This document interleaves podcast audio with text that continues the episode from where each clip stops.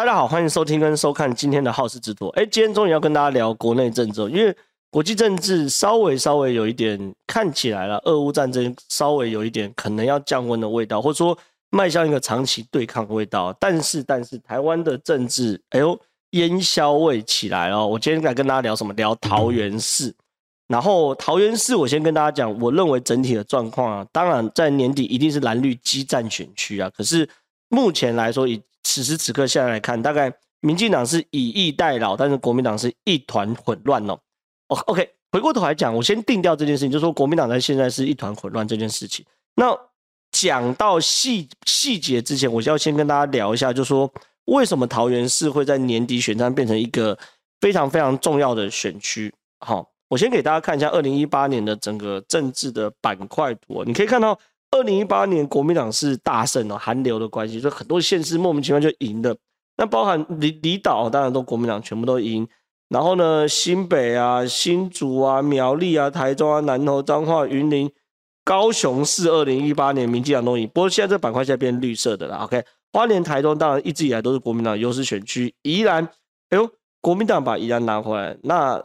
新北市那当然侯友宜这这没话说，可是呢，在这次选战中会有面临到一些蛮重要的状况。我先讲六都了，因为桃园市是以六都为主。OK，好，六都的话，当然台南跟高雄大概我认为国民党胜算不大。那民进党当然这边也也是设定为优势选区，那国民党把设定为这个艰困选区，所以台南跟高雄，我认为呃国民党呃呃民进党继续执政的几率是很大的，所以民进党这这边就是两席哦。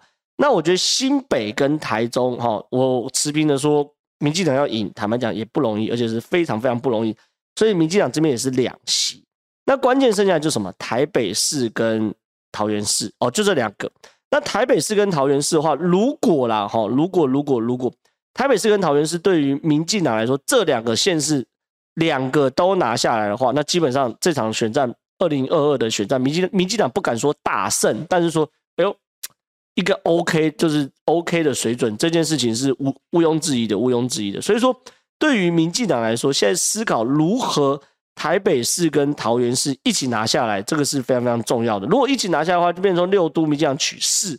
那至于其他的非直辖市的县市，那当然就是本来就有既有的蓝绿板块跟地方势力。我相信呐、啊，如果宜兰县林芝庙因为这个官司缠身。最后让民进党把它吃回来，因为民进党看起来要推宜兰市市长蒋崇源去选宜兰县县长哦。这看起来，哎呦，如果林之妙真的因为过去自己一些官司等等的被被揭蔽了，然后选民不能接受他宜兰县掉了哦，这是一种可能性。然后甚至是嗯，云林看有没有机会，但是我觉得也是一半一半，然后因为云林内部自己有民进党的问题。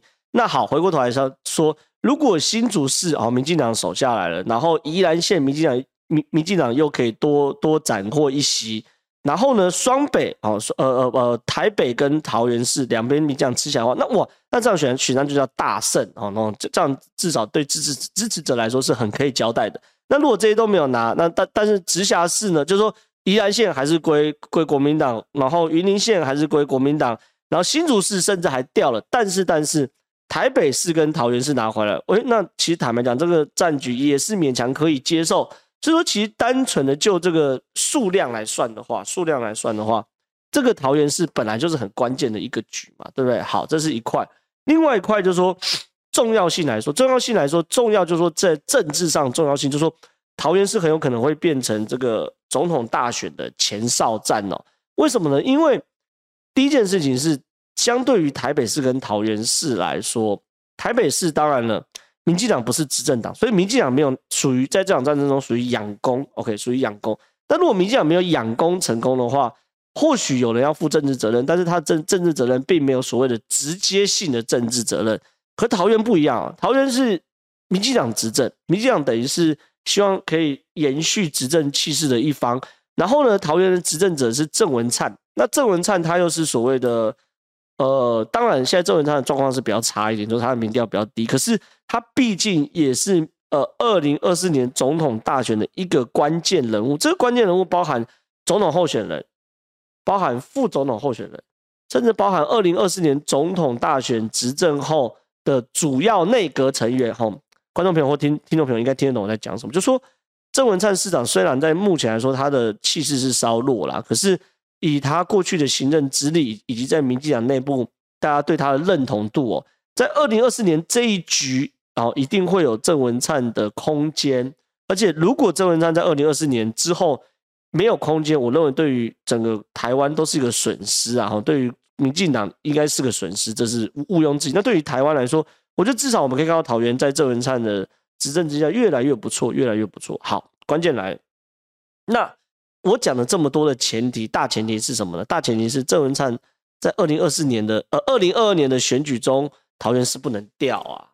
哎，你桃园市如果掉的话，对于郑文灿叫做重伤哦，因为之前三加十一对于郑文灿或多或少都有些伤害，可能那些都属于政治层面的，那并不妨碍郑文灿是一个在桃园市满意度高的市长。OK，这这这是事实。但是，but but，但是但是但是，如果在二零二二年这样的二零二二年的选战中，郑文灿无法交出一个让民进党支持者满意的成绩单的话，这会直接影响到郑文灿未来在民进党内部的。可信任、被信任度也会影响到郑文灿在台湾社会的被信任度。那郑文灿跟蔡英文的互动又非常非常良好，所以站在民进党的角度，他当然要好好的去处理。呃，在在桃园市的选区，那反反之哦，反之反之，如果国民党把桃园拿下来的话，他就会破民进党的局。因为我刚刚讲一大堆什么什么什么什么六都什么的，你看哦，反之，如果民进党可以，呃，国民党可以把桃园拿下来的话，那这样选战就至少三三比三嘛，就是说，就算台北市掉了，国民党也是拿台中、新北跟桃园也是三比三哦，也是三比三。所以说，对于国民党来说也很重要，而且再加上说，桃园是国民党市长朱立伦的老老故乡嘛，朱立伦是老县长嘛，当过两任的桃园县县长，所以某种程度也是就是新旧县长的对决嘛，对不对？那如果朱立伦可以在这场战争中，就是这场对决中，哎呦，真的把郑文灿压下去的话，那其实对于朱立伦来说，他的政治行情也会变很好哦。所以说，你看桃园市变成是朱立伦跟郑文灿两个人的政治行情之争，好，胜者为王，败者为寇，哦，这是很重要很重要的事情。所以这样选战，桃园为什么会？我认为啊，在二零二二年是。非常非常关键的一役就是在这边。那讲个笑话，讲个笑话，有媒体爆料出陈时中说他想选台北市市长。哎，我没有经过证实，没有经过证实，但是我只是想 quote 这个爆料这句话，我觉得很有道理。那那人家说，哎，为什么？呃，你你你你想选台北市市长？因为陈陈时中说，不见得是陈时中说的。我再强调一次，我只是觉得后面这句话很有道理。他说台北市呃新北市不会赢，桃园市不能输。好，台北市有机会，好，懂懂吗？那这件事不见得是陈松说，但是这反映出很多民进党操盘者，或者说对于看这场局势，包括我在内这种政治评论员的看法，就是说台北呃新新北市真的很难赢。然后又以其实坦白讲，你说要犯什么大错，他现在所有民调都还行呐，所以新北市是不会赢的。啊，桃园是不能输，不能输的原因，就像我刚刚谈的，它会涉及到两党政治。气势的直接的消长，好，如果民进党在桃园输的话，那个政治的消长是非常非常大的。OK，所以这叫不能输的原因。那台北当然有机会啊。哦，目前看蒋蒋万安是越来越惨嘛，那茶的感觉等等等等的话，我觉得这些事情都可以，嗯，大大家来看哦。好，先不管，好，继续回到那个这个这个这个台北市的部，呃，桃园市的部分了。那桃园市的部分呢？民进党先讲民进党打算了。民进党打算，我觉得现在很清晰，他就是为什么我前面标题会定调为说民进党以逸待劳啊，国民党一团混乱。我觉得在桃园市的部分呢，民进党是相对非常非常清晰的，他就是要等国民党斗到一个程度之后呢，确定一个比较明确的状况之后，再去出手桃园市，因为毕竟桃园的的现在执政者是郑文灿，OK。所以郑文灿其实很努力的在做市政，其实也某种程度也等于是在帮民进党下一任的候选人再去做拼选举。就说，对于时间上，民进党是假哦，我我举例我举例啊，假设国民党七月的人选才确定，民进党七月人选才确定，那国民党那个七月确定的人选是不是选举时间只有八九十十一这四个月，对不对？可是民进党不一样，因为民进党现在是执政党嘛，我从现在看一直弄弄弄弄弄。就算就算我都没有确定，可是我郑文灿只要好好的做事情，对不对？对于桃园来说，因为民进党都都等于是民进党在帮他服务，OK，所以说民进党相对没有那么急，所以说现在有媒体是有民进党选对会成员在在公开讲，他说北二都加上桃园市哦，预计最迟六月底前决定人选，七月中召开全代会，OK，七月中召开全代会。然后呢，依照惯例，全代会就是二零二二年九合一选举前的大造势活动。这这这这这这时间点已经讲得很清楚，六月底。然后呢，民进党桃园市长人选包含陈时中，包含林志坚，包含郑运鹏，好，这些都是目前有浮上台面。但我觉得林志坚机会比较比较少了，比较少，机会越来越小。再来是以及早已表态争取的前立委彭少锦、郑宝清、黄世卓，然后等等的哈。那这些人呢，看起来都是有机会的。但我觉得机会最大的，包含陈时中跟郑运鹏，都都都是有可能。那我觉得民进党会依照国民党派出人的强弱来决定，他们会派出谁好来参选。简单讲，对民进党来说，这是一个联动的局哦。台北、新北跟桃园，它是个联动的局。以 A、B、C 三咖来说的话，我认为相对比较弱，但是有后劲的人会往新北市跑，民进党会派去新北市。然后最强的 A 咖，他会 depend on 桃园市国民党，他他他取决于国民党在桃园市派的人物。如果国民党派出一个真的可以一战的人，哎，我也不点名，因为我觉得这种这种分析点名都太太伤感情，叫好好。假设国民党在这边派 A 咖的话，我认为民进党就会派 A 咖到桃园，然后派 B 咖去台北市，然后这个 B 咖在台北市呢会直接跟蒋万去做正面对决，然后尽可能的把局势炒热，然后把尾盘拉起来。那我这个 A、B、C 三个卡并不谈，并不是谈最后的得票数，我是说现在的政治行情，因为选战一打下去不知道怎么样，就说你如果有三个。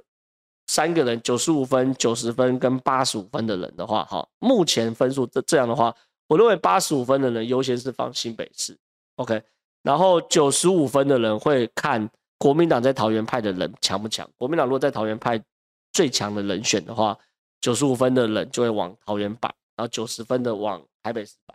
那如果国民党真的一团乱乱的话，一塌一塌糊涂的话，民进党则不排除把九十分甚至是八十五分的人往。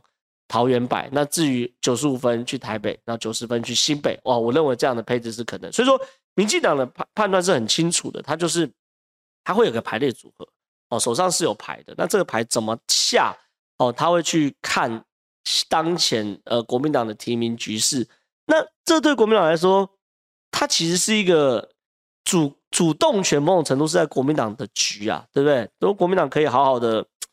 比如说，既然民进党是跨属半数，那我其实很简单，我就好好的把桃园派出一个最强人选，然后把国民进党的 A 咖就把民进党九十五分的那个人牵制在桃园，那这样选战无论如何，蒋万跟侯友谊都会比较好打。哎，这个局很清楚吧？我觉得我就清楚到不能再清楚。在这么清楚的状况之下，国民党也可以搞砸，国民党也可以搞砸，我真搞不懂，因为最近国民党真的是在处理一些。状况的时候，我真的不太知道说为什么可以混乱成这样。好，接着就进入到国民党提名，这是我觉得最匪夷所思的事情。匪夷所思啊，匪夷所思。好，那第一个匪夷所思的部分就是议长邱奕胜。其实从很久以前就已经传出来说，议长邱奕胜表达出强烈的意志力，说要选桃园市市长。那更难得的事情，我讲难得，就是说我观察政治也是一段时间嘛，观众朋友也很相信我的判断。我认为更难得的部分是说，哎、邱很多时候地方议长当然会想要更上一层楼，可是对很多议长来说，更上一层楼的方式就是选县市长。可是县市首长、议长其实常常因为坦白说了，你能够在地方当上议长，你不去瞧一些东西是当不了的。所以说，一会有争议，二地方会有恩怨。哦，乔事情会有恩怨哦，你懂我意思吗？就是说争议，大家还可以透过政治或怎么法律的层面把它解决掉。可是恩怨这很难，恩怨就是政治的部分。可是邱奕胜就是桃园市的议长，邱奕胜厉害的地方是他做人非常非常成功，非常非常成功。那当然我也听到一些秘辛，就是他做人成功的方式。但是不不太好讲，不太好讲。OK，好，但是他的分配啊很 OK。那好，他做人很成功的状况之下呢，当邱医生一开始说要选桃园市市长的时候，没有人反对。厉害是在这边，就说桃园在地没有人反对，这个很厉害。那在那没有人反对的前提之下，原本啊就应该是邱邱议长大概八九不离十。可后来有个大变化，这大变化在于什么？在于是桃园呃台台中的中二选区补选，发现民进党这次选战定调就是说，如果是有地方人物出来的话，会请全党之力。把这些地方人物过去做的狗屁倒灶的事情，把它全部翻出来，让大家来检验。那很多人说这很贱呐，你怎么来这套？哎，一点都不贱，好不好？你平常不要搞一些无为博的东西。你这样想检验，你也没有。你这人物本来就不该搞一些无为博的东西，像什么土地呀、啊、公保地沙沙小一大堆的。所以说，邱医生担心呐，哈，议长目前看起来，包含议长、包含党国民党中央都担心说，议长的过往的一些状况。有可能，我只讲有可能，有可能，因为包含自己都他都担心，有可能，有可能成为选战的议题啊，这议题。那这件事情呢，就让议长觉得说，嗨，我是不是先先先下课，好，先先先先先不要想，能够继续当议长也不错了啊，对不对？调和鼎鼐，至少桃园市三分之一的江山是议长在吃嘛。好，那邱医生这边就打退堂鼓，可当邱医生打退堂鼓的时候呢？代不代不代表？好，我讲代不代表那个他不希望有自己的人选上桃园市市长？哎，当然两回事啊！我我我我不选是一回事，可是对我来说，我第一选项当然是国民党。呃，第一选项是我自己的人跟我友好的人选上桃园市市长。哇，那这样就整个桃园都我在处理了嘛？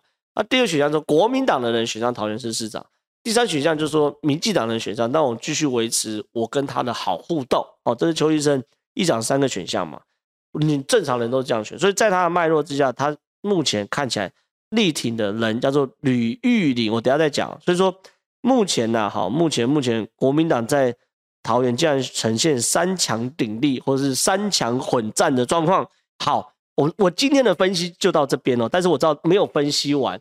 下一集的上片时间会是在礼拜五，大家一定要看。下一集我会跟大家讲国民党在整个桃园市内乱，或者说国民党在桃园市的算盘是什么，而且到底朱立伦跟整个桃园市地方人人士的互动，跟他们担心的点是什么呢？我在下一集都会完整跟大家讲清楚。